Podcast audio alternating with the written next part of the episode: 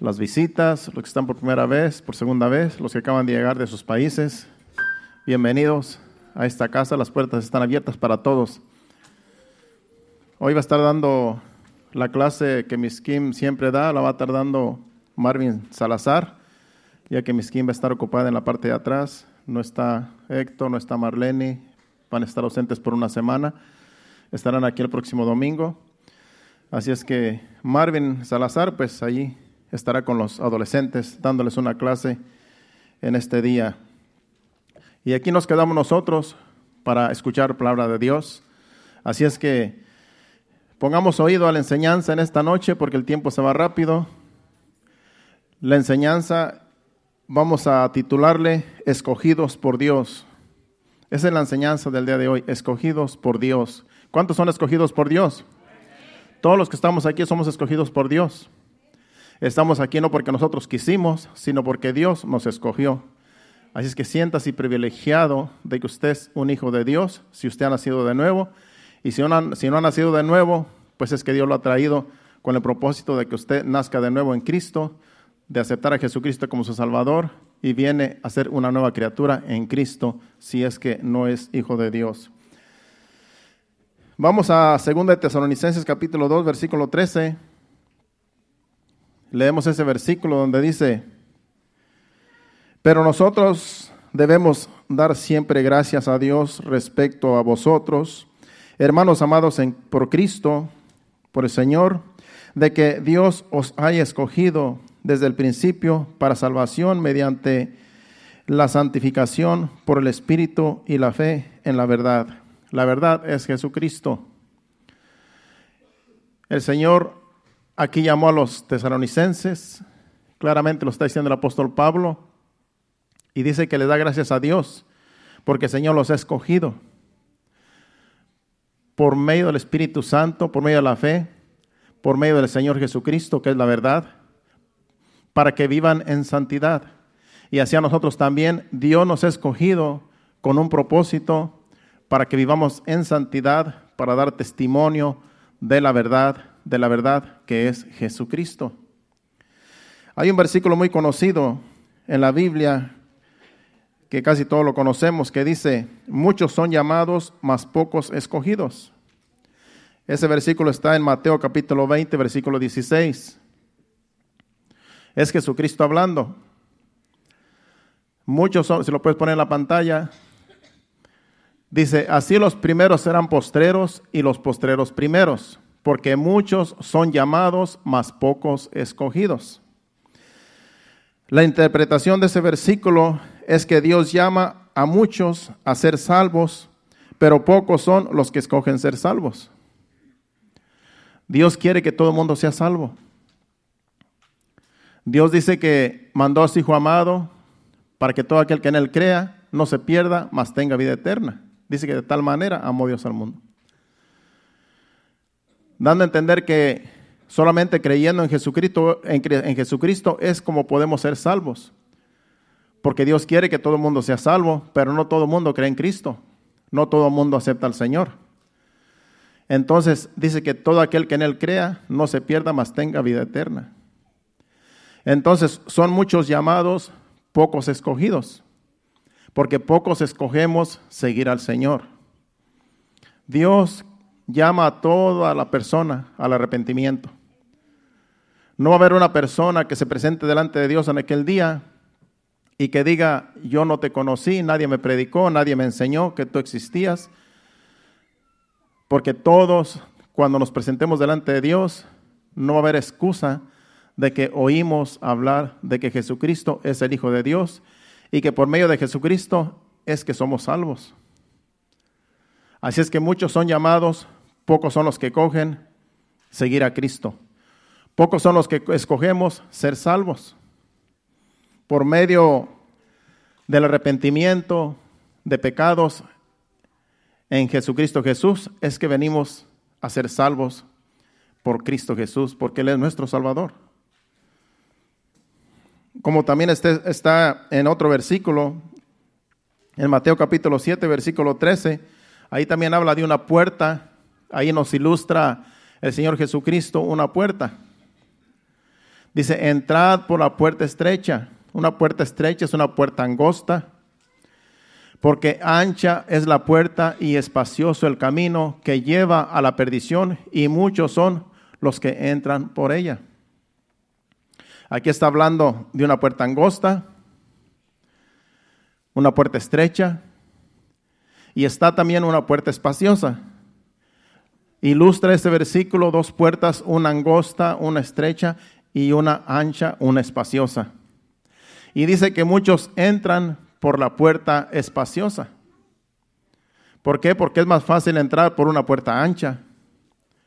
Todo mundo busca una puerta ancha. Y la puerta angosta, mucha gente la ignora.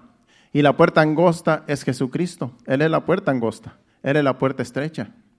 El siguiente versículo, versículo 14, dice, porque estrecha es la puerta y angosto el camino que lleva a la vida y pocos son los que la hallan. Si usted es hijo de Dios, si usted nació de nuevo, si usted aceptó a Jesucristo como su Salvador un día, usted encontró la puerta estrecha.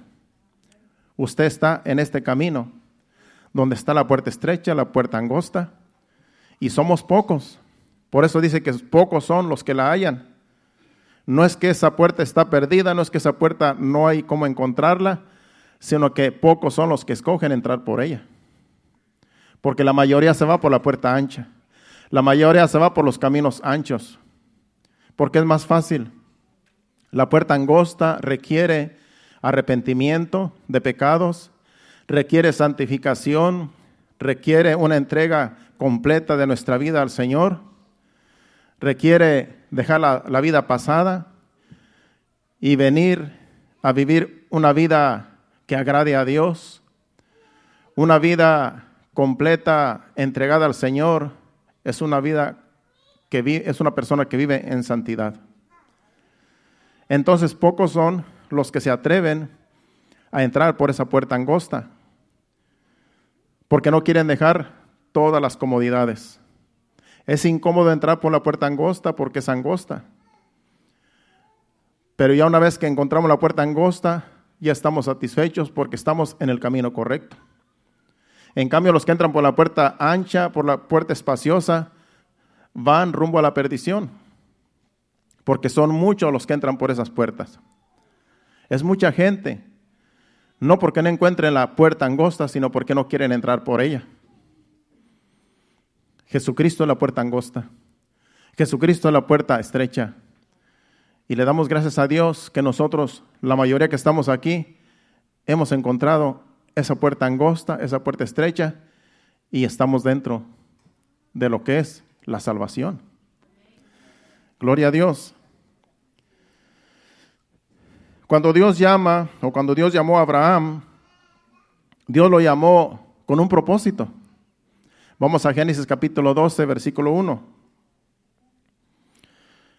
Génesis, eh, perdón, eh, Abraham fue llamado cuando todavía no había, después de Noé, después del diluvio, la gente se fue multiplicando. Y aquí ya vemos a Abraham, él no conocía a Dios, él era un hombre común y corriente. Y Dios puso sus ojos en Abraham, porque él vio su corazón. Dios ve el corazón, Dios ve lo que hay dentro del corazón de cada persona. Y Dios decidió hacerle el llamado a Abraham para un lugar mejor, para un lugar de prosperidad, un lugar donde Dios lo iba a bendecir. Y dice que lo llamó. Génesis 12.1. Pero Jehová había dicho a Abraham, vete de tu tierra, de tu parentela y de la casa de tu padre a la tierra que te mostraré. Le hizo el llamado.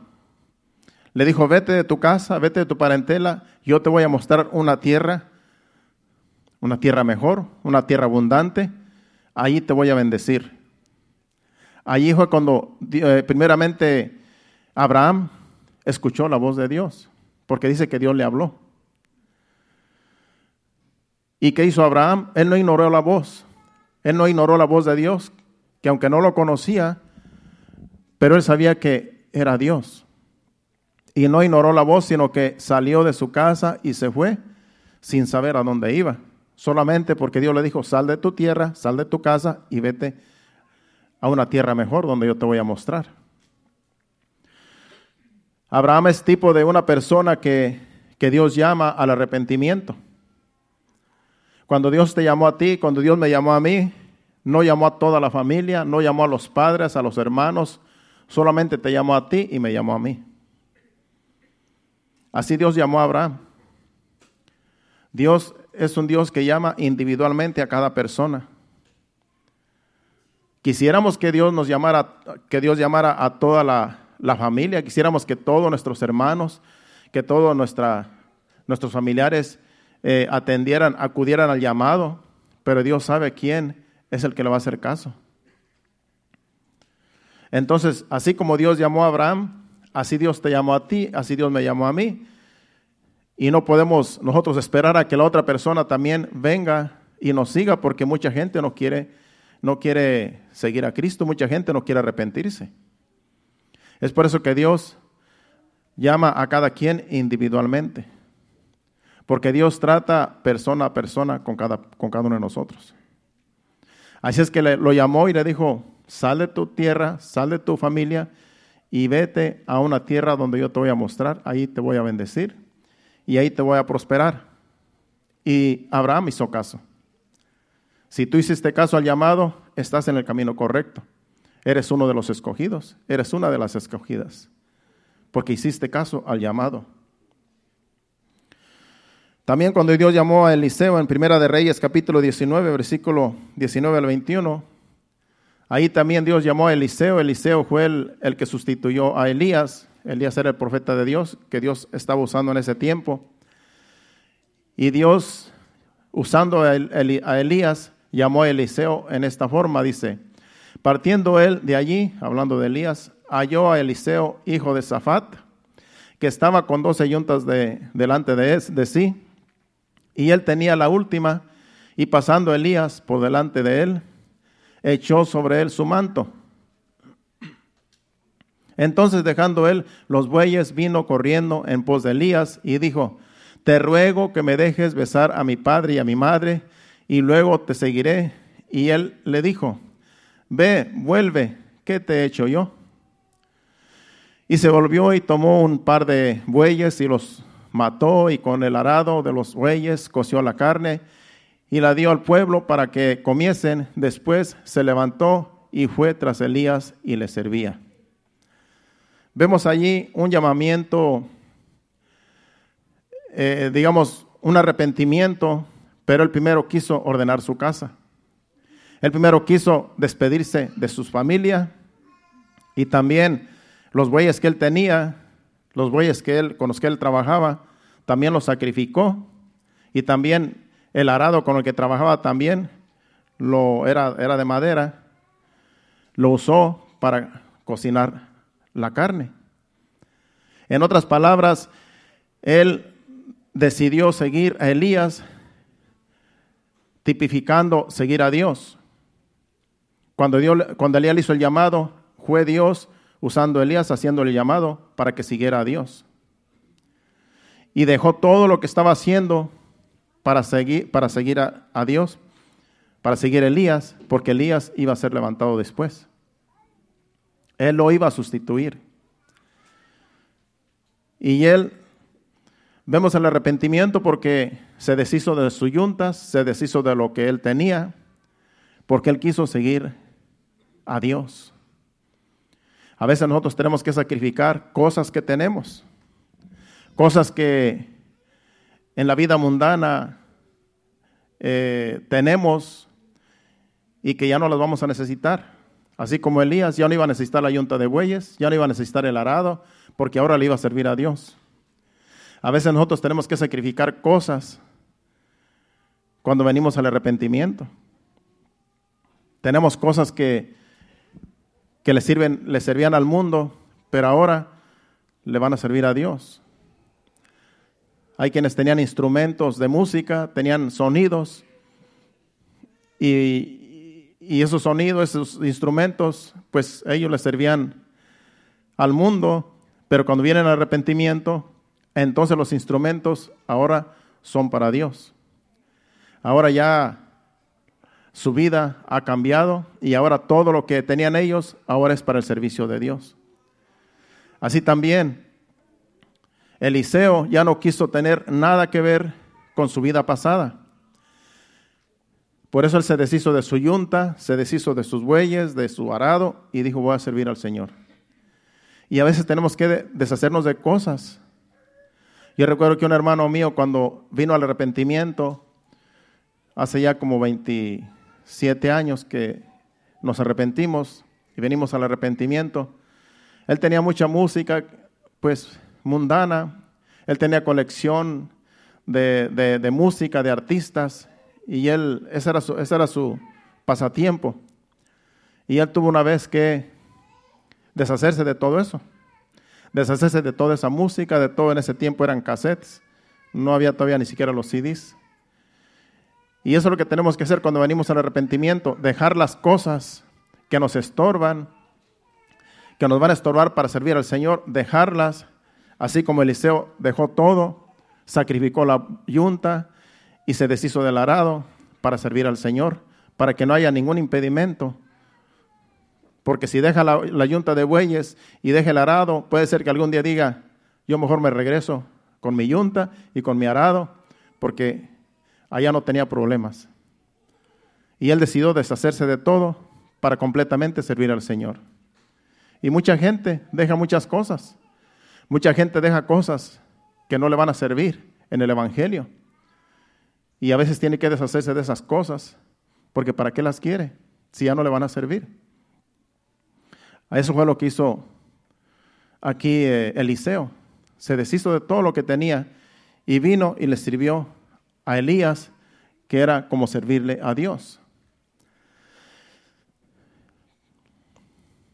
También si nos vamos al Nuevo Testamento, los primeros discípulos de Jesús siguieron a Jesús pero vamos a darnos cuenta aquí que Jesús no los llamó. Ellos decidieron, los primeros discípulos que siguieron a Jesús, ellos decidieron seguir a Jesús, porque ellos vieron que Jesús era el Hijo de Dios. Vamos a ver en estos versículos que Dios no les dijo, síganme, sino que ellos dijeron, este es el Hijo de Dios, vamos a seguirlo porque este es el que estábamos esperando. Cuando alguien nos presenta a Jesucristo como el único el Señor, nuestro Salvador, el Hijo de Dios, a veces no lo pensamos dos veces. A veces decimos, este era lo que yo estaba esperando. Alguien que me predicara el Evangelio. Y lo seguimos sin poner ningún obstáculo. Pero hay veces que hay que rogarles a las personas, hay que enseñarles, hay que disipularlos para que puedan entender que solamente en Jesucristo hay salvación. Ha habido muchas personas que dicen espontáneamente, yo estaba esperando que alguien me predicara y yo creo en Dios y lo voy a servir, le voy a seguir. Pero ha habido otros, incluso aquí en esta congregación, yo me he dado cuenta que hay otros hermanos que tardaron meses para convertirse a Cristo. Y está bien, porque primero hay que analizar, como dice Jesucristo una vez, quién, ¿verdad? Si quiere edificar una torre, no se sienta primero y calcula los gastos si es que le va a alcanzar. Y después de que ya tiene todos los cálculos, dice, ahora sí voy a empezar, porque si no después empieza y no termina y, queda en vergüenza. Pues esas personas, esos hermanos que tardan en aceptar, cuando ya aceptan al Señor, es porque ya están seguros de la decisión que hicieron. Cuando yo me convertí a Cristo, me convertí, digamos, aparentemente el primer día que llegué, pero ni me convertí porque solamente pasé al frente, pero no di mi corazón al Señor de todo corazón, no, no recibí al Señor hasta después, como de tres meses, hasta que después me di cuenta que verdaderamente este es el Evangelio que salva.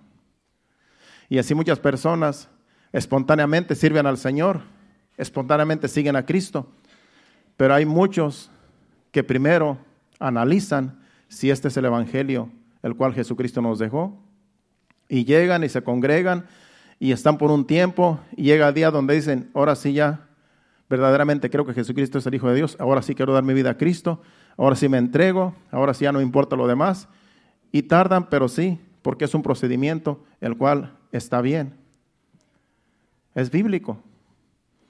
Porque por eso hay muchas sectas religiosas donde mucha gente está en esas sectas religiosas porque llegaron, se les enseñó una doctrina y llegaron y ya estando ahí adentro, ahí los engañan y creen que están bien. Y cuando quieren salir de ahí no pueden porque ya están, ya están engañados con una falsa doctrina.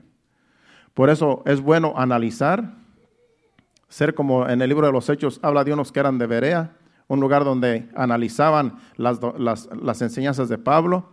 Y ellos dicen que cada día que ellos, cuando Pablo les predicaba el Evangelio en ese lugar de Berea, dice que ellos iban y miraban las escrituras a ver si lo que Pablo decía era cierto. Porque no, no se convertían así nada más porque venía Pablo y les predicaba. Primero analizaban bien. Así es que está bien. Está bien analizar las enseñanzas. Yo no me preocupo que aquí vengan personas y que tarden meses viniendo y que no den su vida a Cristo. Yo lo que quiero es que sigan llegando. Que conforme vaya pasando el tiempo se den cuenta que esta es la doctrina que Jesucristo nos dejó. Y que ya cuando estén bien convencidos digan, ¿saben qué?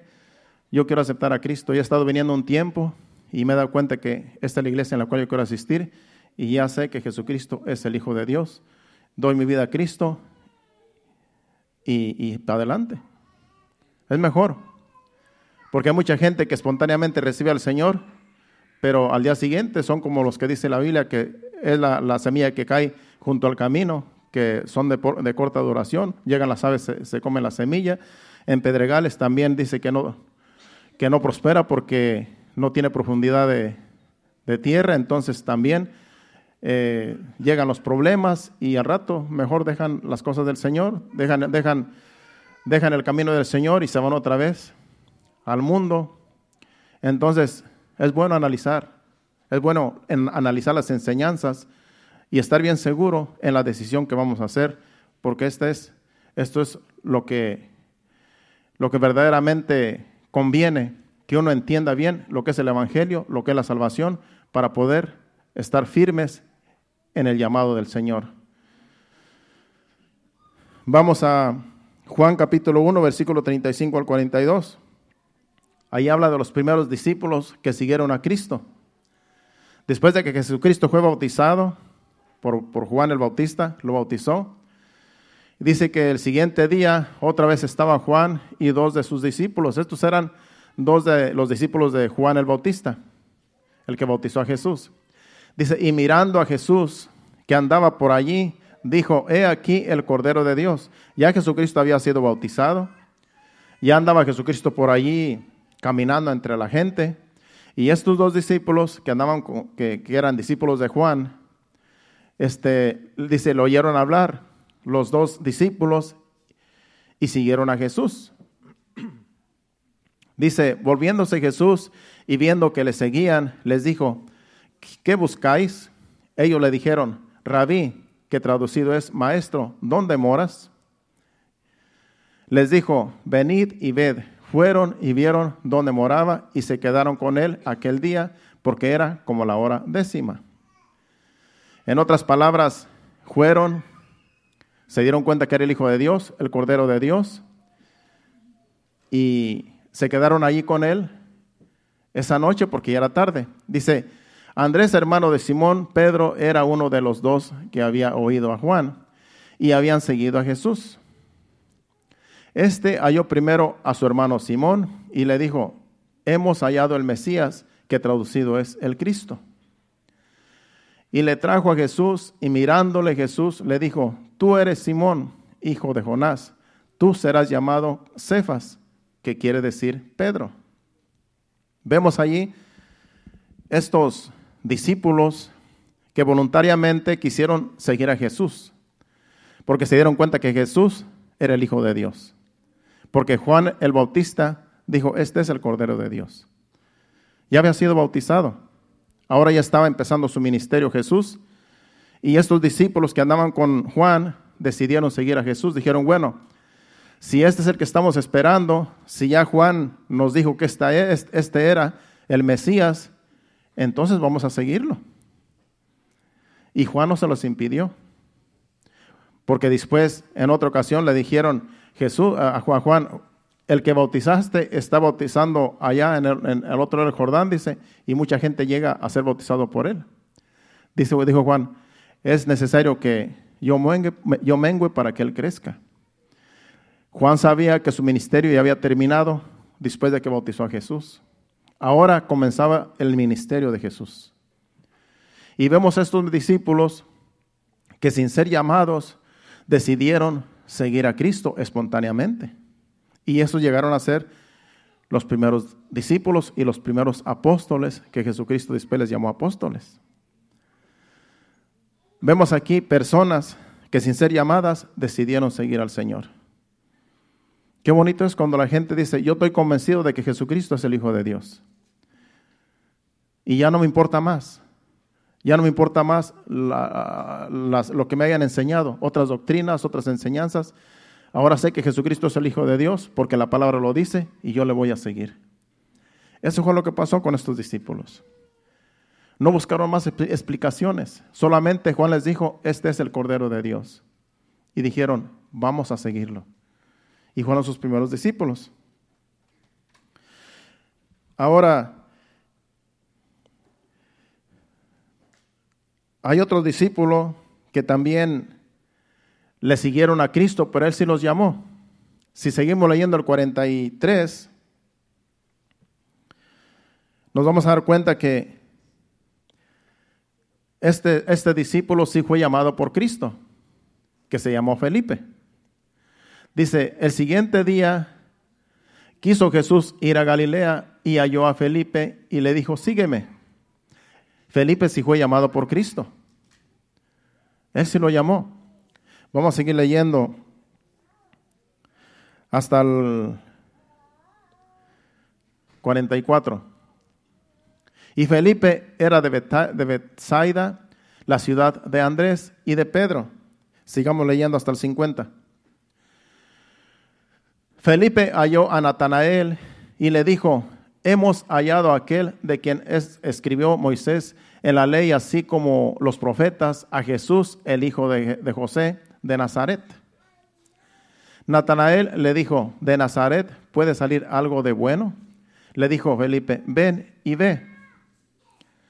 Cuando Jesús vio a Natanael que se le acercaba, dijo de él, he aquí un verdadero israelita en quien no hay engaño.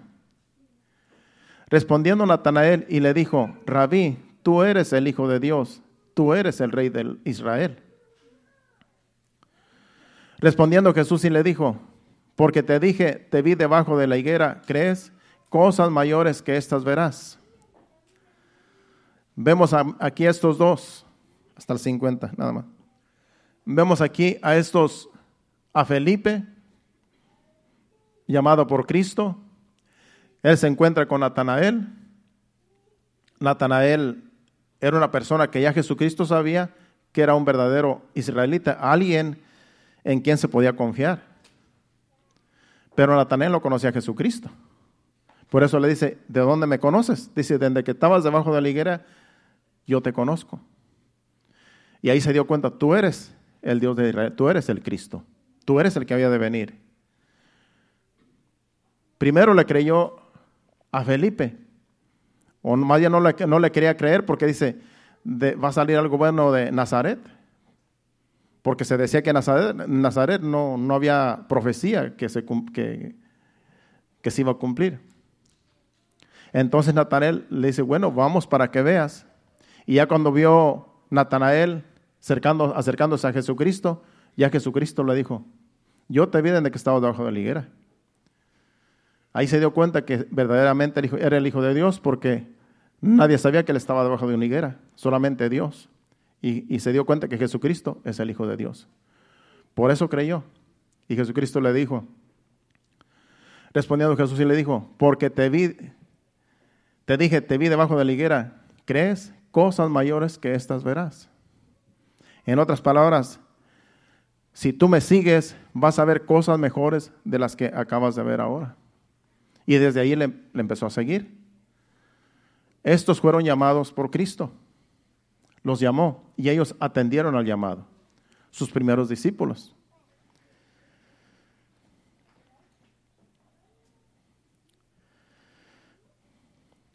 Pero también nosotros somos llamados, fuimos llamados por Dios, porque el mensaje es escogidos por Dios.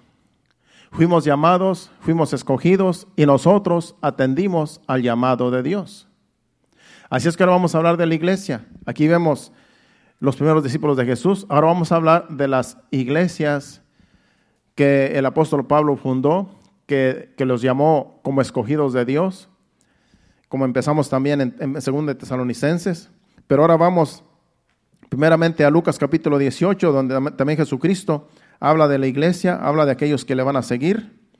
Y vamos a leer versículos 7 y el 8. Lucas capítulo 18, versículos 7 y 8. Ahí habla de los escogidos. Dice, ¿y acaso Dios no hará justicia a sus escogidos que claman a Él día y noche? ¿Se tardará en responderles? Os digo que pronto les hará justicia, pero cuando venga el Hijo del Hombre, ¿hallará fe en la tierra? Aquí está hablando de una parábola que Jesucristo estaba contando de un juez injusto, donde una mujer, una viuda, dice que iba de continuo, venía de continuo a ver al juez injusto, a decirle que le hiciera justicia de su adversario. Y el juez injusto dice que la parábola que él no temía a Dios y que él no, no temía a Dios, ni siquiera ni creía en Dios, ni temía a hombres, de tal manera que él no hacía caso a nadie, ni a Dios, ni a las personas. Él hacía lo que él quería como juez. Y dice que cuando esa mujer venía y le decía, hazme justicia de mi adversario, él dijo una vez, bueno, viendo que esta mujer viene de continuo, me va a cansar la paciencia, me va a agotar la paciencia. Antes de, de que la paciencia se me agote, le voy a hacer justicia solamente para que no me agote la paciencia. Porque yo ni temo a Dios, ni hago caso de los hombres. Entonces dice Jesucristo, en el versículo que leímos en el 7, dice, ¿y acaso Dios no hará justicia a sus escogidos que claman a Él día y noche? Está hablando de aquellos que hemos sido llamados, que hemos sido escogidos por Dios, llamados y que decidimos seguir a Cristo. ¿Se tardará en responderles? Cuando tú clamas a Dios, que eres un escogido de Dios, que eres una escogida de Dios, que Dios te llamó y tú atendiste al llamado, tú eres un hijo de Dios. Y cuando tú clamas a Dios, Dios va a hacerte justicia. Dios nos va a hacer justicia, Dios nos va a escuchar.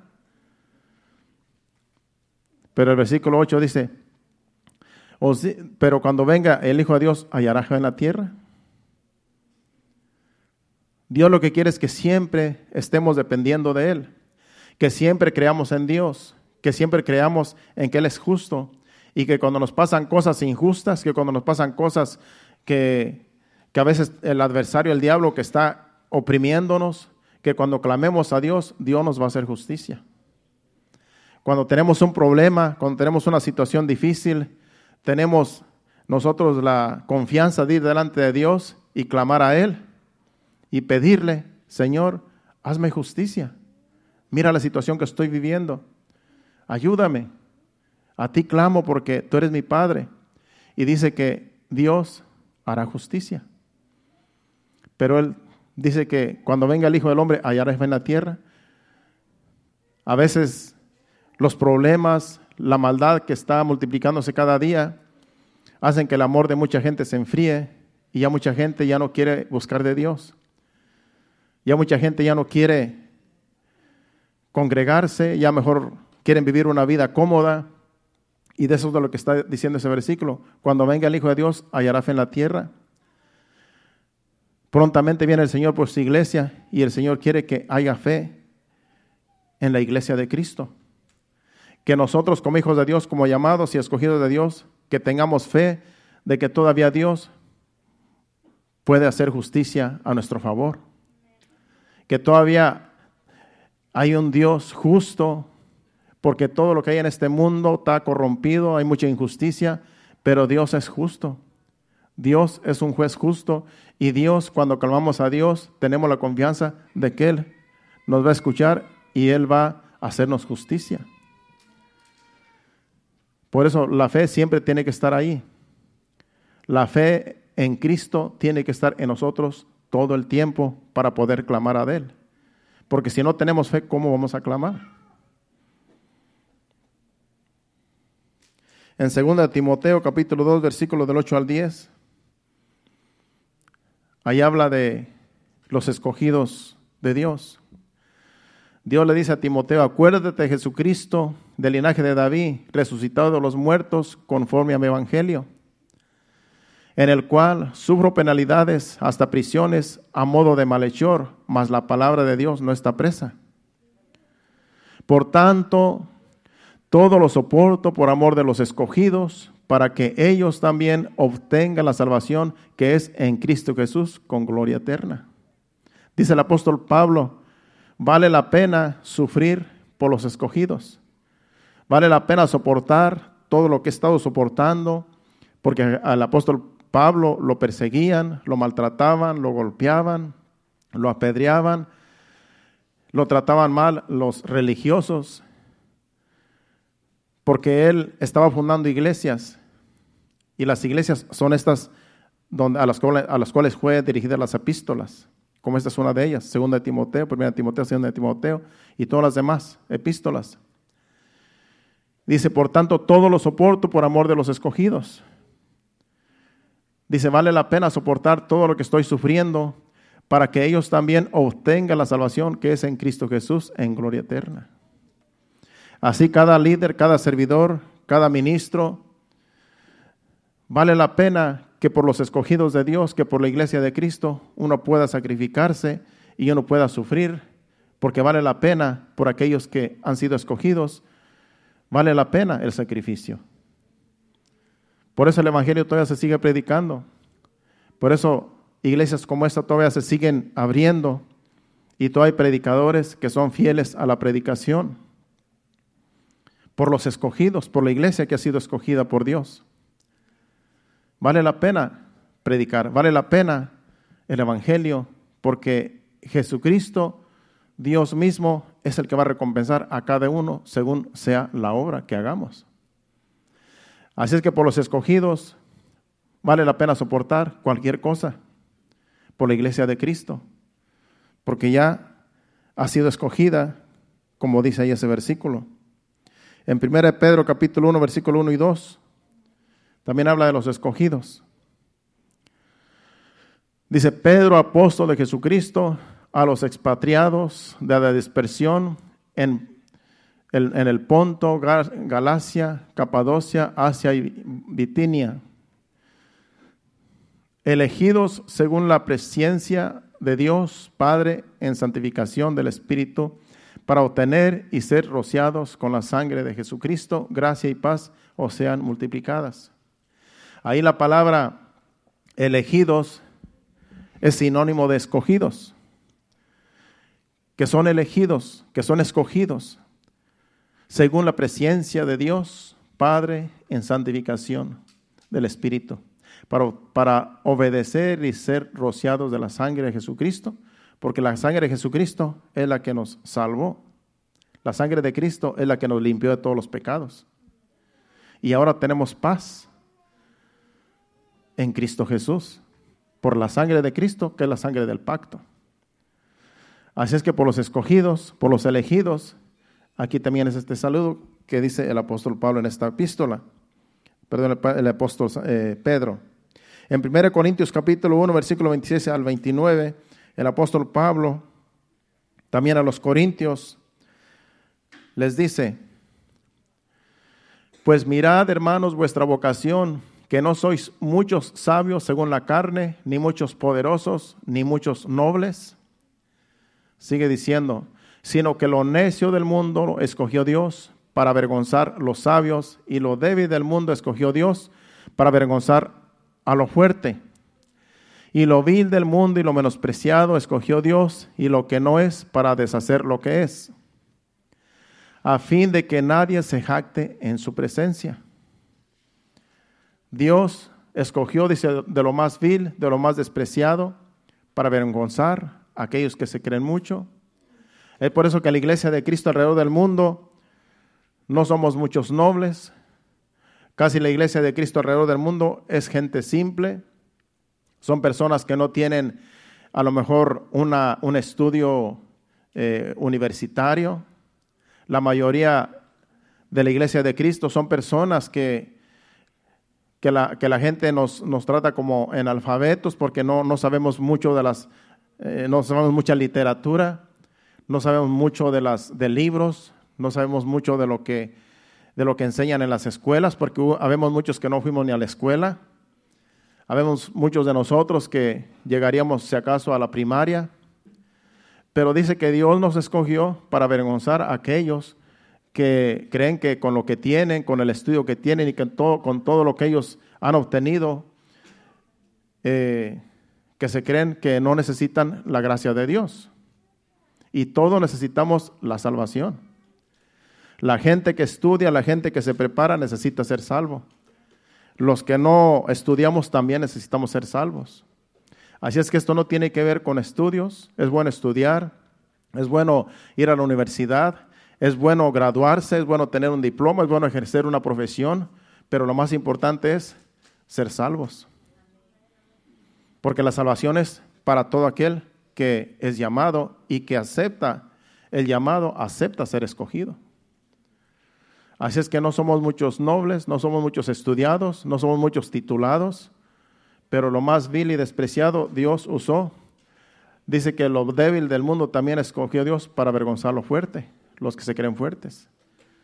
Para que nadie se jacte en su presencia, para que nadie diga, por mis méritos yo soy lo que soy, porque yo estudié, porque yo eh, fui a la universidad, por eso soy lo que soy, porque soy más que los demás. No, para que nadie se jacte en su presencia.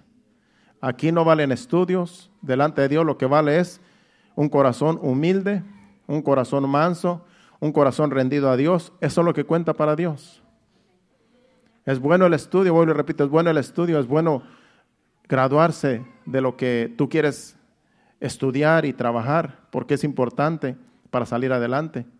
Pero si no tenemos a Cristo, ¿de qué nos sirve todos los títulos?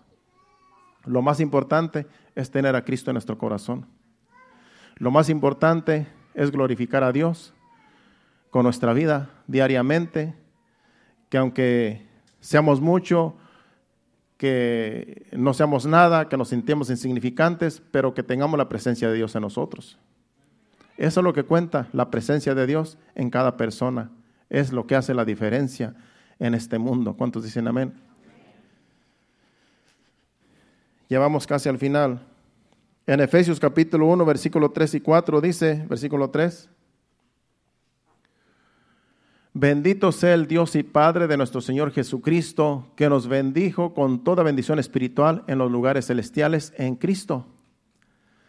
Según nos escogió en Él antes de la fundación del mundo, para que fuésemos santos y sin mancha delante de Él Dios, según dice aquí, nos escogió antes de la fundación del mundo. Imagínense lo que es de que este mundo todavía no era creado cuando ya Dios había pensado en nosotros. Ya Dios nos había escogido. Ya sabía quiénes éramos, cómo íbamos a ser, lo físico. Ya Dios nos había conocido sin, sin antes formarnos. Imagínense, sin antes todavía el mundo no estaba hecho. Dios no había hecho el mundo, según dice ahí.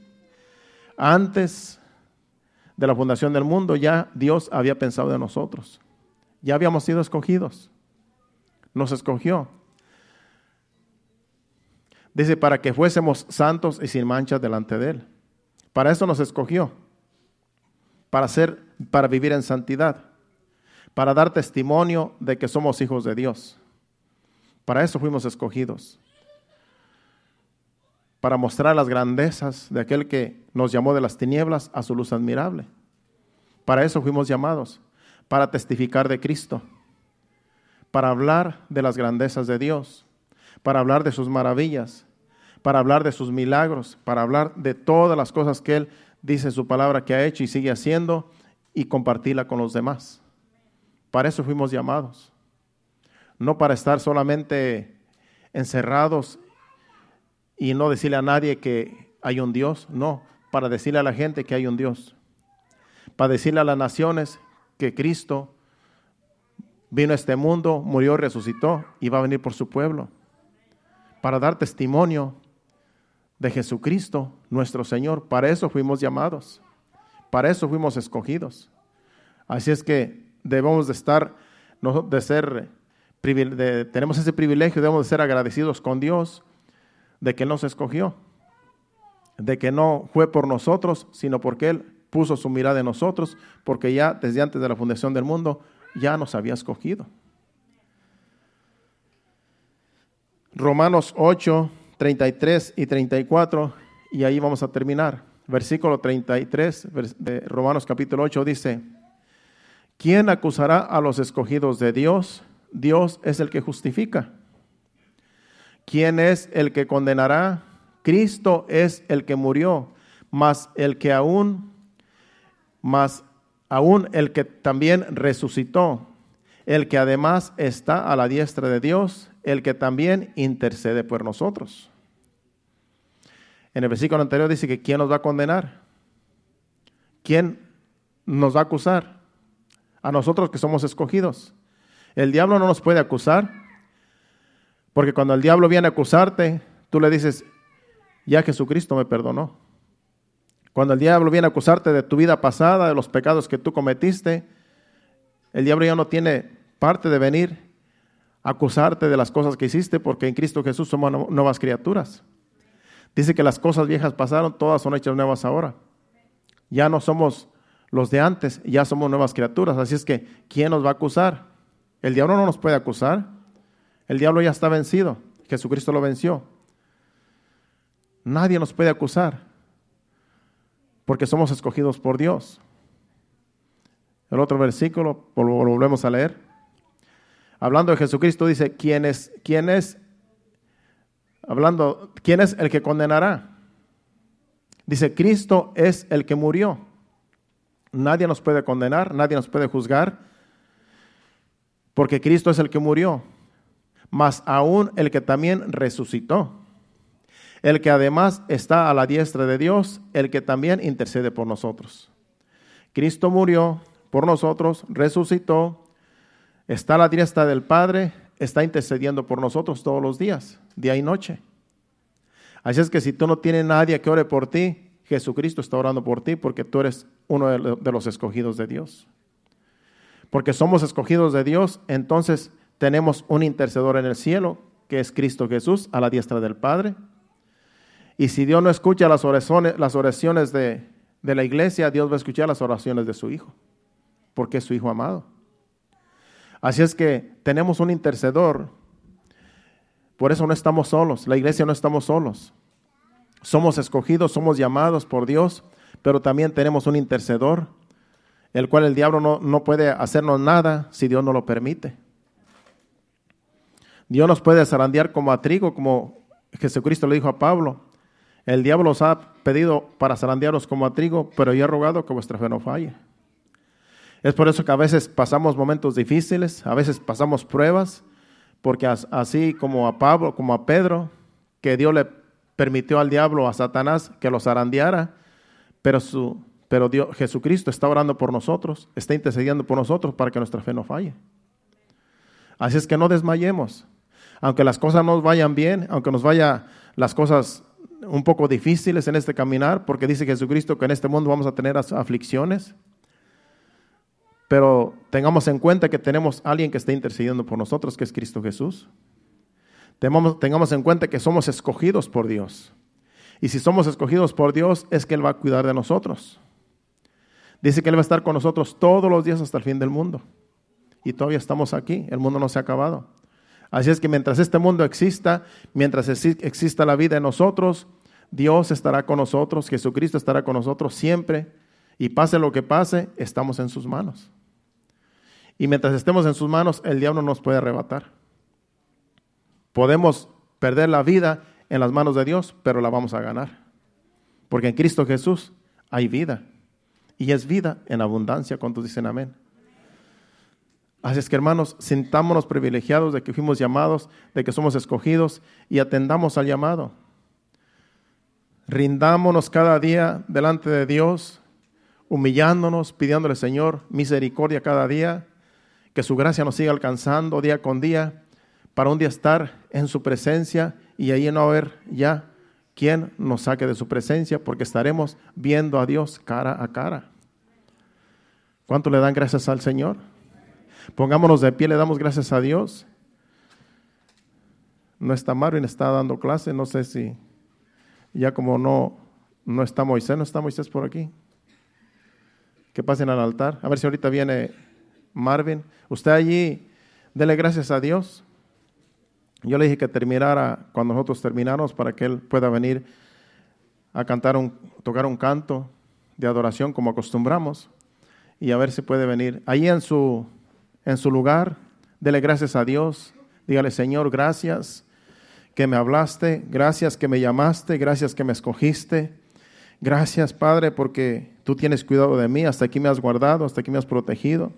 Y si hay alguien aquí que no se siente salvo, puede pasar y oramos por usted. Si siente que está alejado de Dios, si siente que quiere reconciliarse, puede pasar enfrente y vamos a orar por usted para que Dios lo siga ayudando y pueda usted un día estar en la presencia de Dios, porque usted ha sido llamado, ha sido escogido y para eso está usted aquí, ya que Dios nos habló a todos. ¿Cuántos dicen amén? Así es que cualquiera que quiera pasar, puede pasar mientras entonan un canto los adoradores. Y adoramos a Dios con este canto mientras usted medita en, el, en la enseñanza, en la palabra de nuestro Señor que nos ha traído hoy. Gracias Señor. Gracias Padre. Gracias Espíritu Santo. Gracias. Gracias. Que la vida es un deleite contemplar tu hermosura.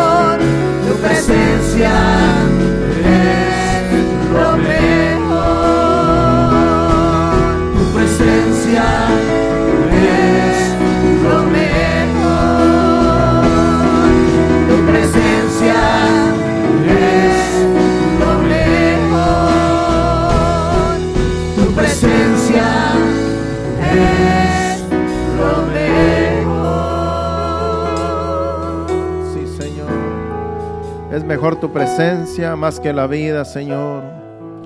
Nos deleitamos, Señor amado, estando en tu presencia, Señor. Padre Santo, gracias, Señor, por tu presencia en nosotros. Gracias por tu Santo Espíritu, Señor, que nos guía a toda verdad, Señor. Gracias, Padre Santo, porque tú estás con nosotros todos los días, Señor. Tú no nos dejas, no nos desamparas, Señor, tú eres fiel. Sí, Señor, gracias te damos, Padre. Nos vamos a despedir no de tu presencia, pero sí de este lugar, Señor. Te pedimos que vayas con nosotros saliendo de este lugar a nuestros respectivos hogares, Señor, que tu presencia vaya con nosotros, guardándonos de todo peligro, de todo mal, de todo accidente, Señor. Guía nuestros vehículos, Señor, para que todos lleguemos con bien a nuestro destino saliendo de este lugar, Padre.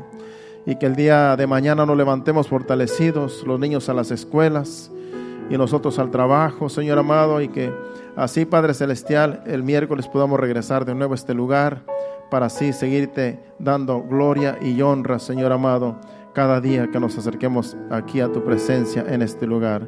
En tus manos nos ponemos, Señor, llévanos con bien. En el nombre del Padre, del Hijo y del Espíritu Santo. Amén y amén. Un aplauso fuerte a Cristo. Dios les bendiga. Aquí estaremos el miércoles a las 5, a las, perdón, a las 7.30. Así es que a las 7.30 el miércoles todo el que pueda llegar será bienvenido. Dios les bendiga y hasta el miércoles.